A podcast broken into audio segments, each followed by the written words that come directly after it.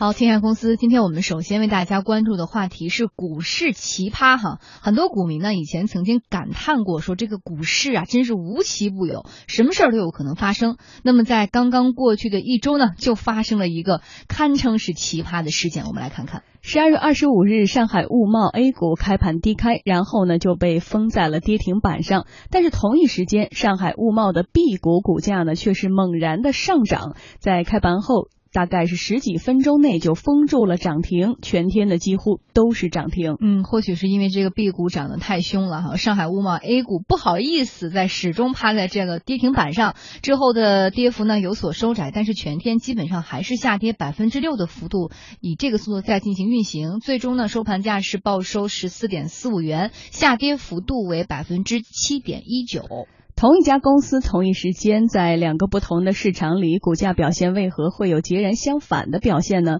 有分析认为说，这是因为市场对它的公告出现了不同的理解。之前，上海物贸曾经发布公告称，公司将会有重大的资产重组，并且从二零一五年的十月二十一号起停牌。那么，十二月二十四号晚上，也就是股价出现奇怪走势的前一天，上海物贸再次发布公告，表示说公司要出售一块资产，但是本次资产出售事项不构成重大的资产重组。有人呢据此指出说，估计 A 股股票持有者认为说，本来因为应该是重大的重组利好，结果呢发现不是，那就应该是一个利空，因此呢股价应该跌，甚至呢理应是跌停的。而 B 股股票持有者估计认为说，公司出售了一块不良资产，留下的都是不错的资产了，已经呢具备注入优良资产的可能性是极大的利好，因此理应涨停，所以就有了这个又涨又跌的局面。嗯，所以呢我们在一段广告之后来问问观察员张毅有。什么样的看法和见解？好的，广告之后欢迎回来，这里是直播中的天下公司哈。就刚才我们说到这个话题呢，我们来问一下今天的观察员张毅哈。以前这样的股呃股市里面出现过这种情况吗？就是同样一只股票，这个 A 股呢有涨的，然后港股有跌的。呃，会出现这种情况，就是 A 股和 B 股出现一个背离这种情况，就是一个公告两种解读，一个公告出来之后是一个冰火两重天这样一种局面。A 呃 A 股市场呢可能是看空，但是 B 股呢可能就看多，就是一个公告，可能虽然是一个公告，但是不同的投资方和不同的投资人会。有不同的解读啊，这是一个原因。另外一个原因呢，就是目前的 B 股的这种整体的这种走势呢，比 A 股更加的稳健和更加上扬一些。因为年末这种行情来看的话呢，B 股因为 B 股它有的很多特殊性，它虽然是以人民币来计价，但也是呢通过美元来呃通过外币和美元方式来来交接的。那么我们知道，目前的美元是处于一个整体的加息的这样一个周期，在加息的周期之下，美元是处于一个处于一个升值的这样一种通道。那么在升值的通道里面。换美元炒 B 股就是这样一种趋势，就在这样大趋势之下来出现这种移动，应该说不为过。这种情况会经常出现，就是说，比如说一个上市公司，它发布了年报和财报，这个年报和财报业绩非常好，但是股市的表现可能还是下跌了啊，甚至有可能跌停了。为什么呢？就是在投资人看来，你等于是什么呢？利好出尽是利空啊，但也有可能会解读什么呢？利空出尽是利好。所以是呃，资本市场就是一个。波诡云谲的这样一种过程，充满了一种奇幻色彩。对，所以好多人就说，这其实是真正股市的魅力，就是有可能用什么东方不亮西方亮，现在说法对也特别多。但是您觉得这个判断都是消费者给出的吗？就是股民给出的吗？那为什么两个就是市场完全会给出完全相反的一个步调？就是。股民集体在 A 股给出了一个涨多或者是看跌的一个状态，然后到了港股又集体给出这样一个结果。呃，因为 B 股呢，它是主要是通过外币的那种方式来操作嘛，外币方式操作就是一方面呢，B 股这个整体的那种周期呢处于一个水涨船高这样一种态势，另外呢，B 股这种投资呢可能更呃更多的时候是以这种呃持有外币的人士为主，他们对于这样一种公告这种解读的和我们呃。整体的这种 A 股市场这种解读的话，不是完全的一样啊。那所以跟这个大环境也是有关。对，跟这个投资人的属性和投资人这种性质也有很多这种关联，和和 A 股和 B 股这种走势也会有关联。嗯，好，我们继续来关注哈这家公司上海物贸，它的全称呢是上海物贸呃物资贸易股份有限公司，前身是国有企业上海物资贸易中心。一九九四年二月份在上海证券交易所上市，公司所属的行业是物资流通类。那么这家公司的 A 股和 B 股为什么会出现冰火两重天的情况？刚刚我们的观察员张毅给出了他的一个看法。那今天呢，我们的记者呃也是咨询到了一位专业人士，呃这样一位不愿意透露。姓名的专业人士，他的观点是呢，他认为这可能是因为同一家公司的股票在不同市场之间存在价格差异而造成的。我们一起来听一下。讲是不应该这样，一般的都是同一个方向，但是可能有时候说，你比如说我们国内的上市公司现在有 A 股、有 H 股、有 B 股，但是这个经常会出现，你说 A 股可能很高，B 股低，或者 H 股低。你像前一段时间洛阳玻璃，它因为不是和这个国企改革有关系嘛，结果是大量的资金进去以后，把这个股票炒高的最高到四十左右，但是那个港股当时才九块多，这就是可能出现了一个两个别的价差问题。那要么就 A 股涨完了以后跌回来，要么就是它的始终居高不下，然后机构可能觉得这个 H 股相对来讲。价格偏低了，那可能是会把 H 股再做起来，B 股也存在这些问题，很多标的应该会有一些这个做差价的机会在里面。要想说清楚这件事儿哈，我们就得先弄清楚 A 股和 B 股到底有什么区别。A 股的正式名称是人民币普通股票，它是由我国境内的公司发行，供境内的机构、组织和个人，呃，以人民币认购和交易的普通股股票。而 B 股的正式名称呢是人民币特种股票，它是以人民币标明面值，以外币认购和买卖，在境内证券市场上上市交易的。它的投资人呢限于外。外国的自然人、法人和其他的组织，香港、澳门、台湾地区的自然人、法人和其他组织，以及定居在国外的中国公民，还有就是中国证监会规定的其他投资人。爱股说数据分析平台联合创始人邹俊认为说，上海物贸的股价出现这种情况，可能还与人民币国际化的宏观背景有关。先从基本面来说，呃，物贸呢，从我们爱股说的整股报告可以看得出来，它基本面不是特别好，包括它的短期偿债能力已经出现了严重不足这样的一些情况。它的 A 股的市盈率是四十一倍，而 B 股按照它现在收市价的话呢，它的市盈率也就只有十五倍。第二个就是海外的资本受益于人民币国际化这么一个大的趋势，海外资金现在应该说已经有一些长线的资金开始配置中国的股票，包括 H 股和 B 股。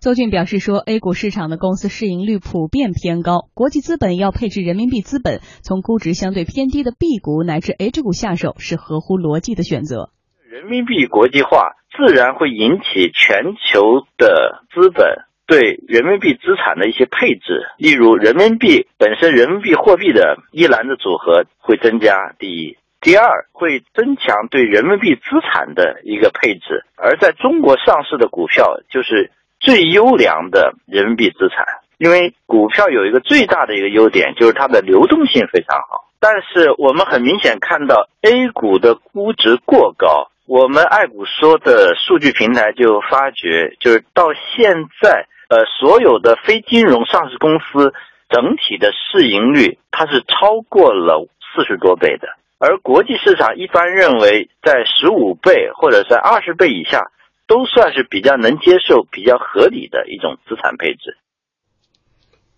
嗯，好，就这个话题，问一下我们的观察员张毅哈。刚才我们听到多方观点，呃，基本上专业人士还是认为这其实是合乎逻辑的一个选择，您同意吗？对，因为它那个 A、B 股呢存在一个价差的问题，这是一个现实的问题，就是 B 股这边存在一个洼地，呃，还有就是呃 B 股呢整体的行情处于一个上扬的一种行情，还有呢就是美元处于一个加息的一种周期，这些因素呢都促成这样一种 A、B 股呃背离这样一种情况。因为我们知道，我我们以沪市为例，沪市的 B 股呢目前的市值的总规模呢大概是三百亿啊，是应该说规模和盘子都是比较小的，而且呢 B 股的整体的那种呃估值也好，价差也好，和 A 股相比还是有很多这种落差的，需要找齐啊。需要对缝，那这个过程中呢，A A B 股呢就面临一个修复的问题，在修复的同时，它就会借助目前的这样一种上扬的一种态势，美美元加息，然后呃这个人民币相对的贬值这样一种趋势的话，呃追涨的同时呢，会把 B 股这边呢会有一个整体的这种拉高，就是说白了就是水涨船高的背景之下来出现的这样一种。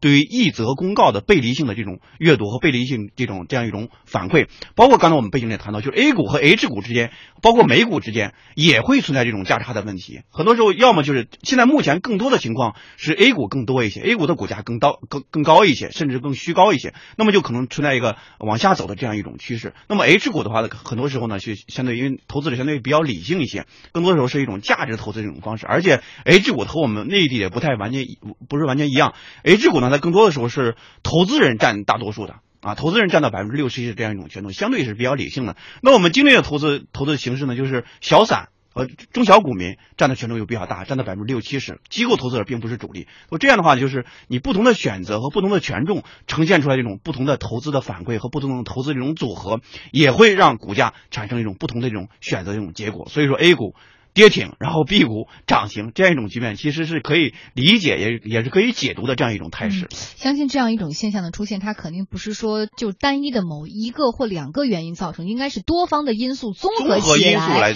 然后有导致了这么一个形势的变化哈。所以说，刚刚关于这个上海物贸 A 股和 B 股股价走势正好出现一个相反的，你说最终的真正的原因以及所有的原因，我们肯定没有办法在这里跟大家全部的厘清哈，但是只是跟大家呃一起来分。享一些我们自己对于这个问题的看法，呃，但是啊，不管怎么说，我觉得这种奇葩的现象的发生，可能对于很多的投资者而言，尤其是那些掌握信息不是很多的投资者而言，他只能感到困惑，就是一头的雾水，看不明白。但是你又身在其中，钱又在其中，心里会很焦心。所以很多股民也是在担心哈，说他们可能担心是有点那种。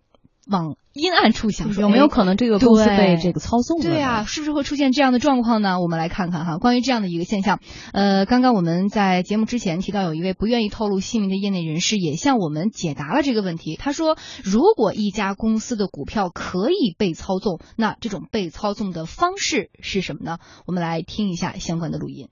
呃，要是看好这个上市公司，也要做它的股价，那可能会跟上市公司配合一下，让上市公司出利空，然后它不断的吃货往下打，然后再拉起来建仓再洗盘，就整个过程需要一段时间。不明真相的人看，那它就是利空。经过一段时间建仓洗盘，主力觉得差不多了，应该就会一路上涨。但是这个过程当中，很多散户一看上市公司出利空，肯定大部分都会出货的嘛。基本上在高位的时候，主力会找一些所谓的什么分析师啊、股评啊，在媒体上大肆的宣传是这个上市公司怎么怎么好。然后他们在借势就派发自己手中的筹码了。基本主力盘做盘都是这么做。有时候散户可能看到的东西就不一定是完全真实的。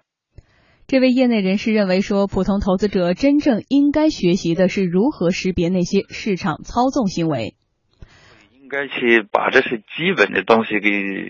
告诉投资者，而不是说。整天是给你推个股票，然后今天涨了，明天跌了，最后算算也没赚多少钱，到最后就赚了钱，你不知怎么赚的，赔的钱你不知怎么死的，就是我觉得这个可能是很多的这个券商，或者准确的讲，应该是所有的证券公司啊、基金公司等等等等，应该更多的从这些角度对投资者进行培训。对，刚才呢说完之后还捎上了我们哈，说其实都是这么玩的。然后呢，各种主流媒体一报道，嘿，大家就觉得这事儿是这么回事儿了。所以说。呃，怎么去看这个股票是不是被操纵的？尤其以这个上海物贸来说，各种消息到底是利空还是利好，对于投资者或小散来说，其实是一个很难学会的话题吧？对，但是我们中国的股市呢，有个很很大的一个问题，就是长期来看，我们还是一个消息市啊。更多的时候，以前讲我们是个政策市，任政策层面的任何的利空也好，呃呃利多也好，都会引起这种股市这种波动。但是呃，根本上来看的话，我们的股市更像一个消息市。所谓的消息市，就是股呃广大的。中小散户的话，中小股民的话，话更多的时候没有办法去做这种基于价值的这样一种判断，而且我们的股市也不是一个基于价值判断的长期投资的这样一种呃这样一种投资这种呃嗯嗯比较成熟的这种资本市场，所以在这样一个背景之下的话，对于更多的上市公司来说，你管理好自己的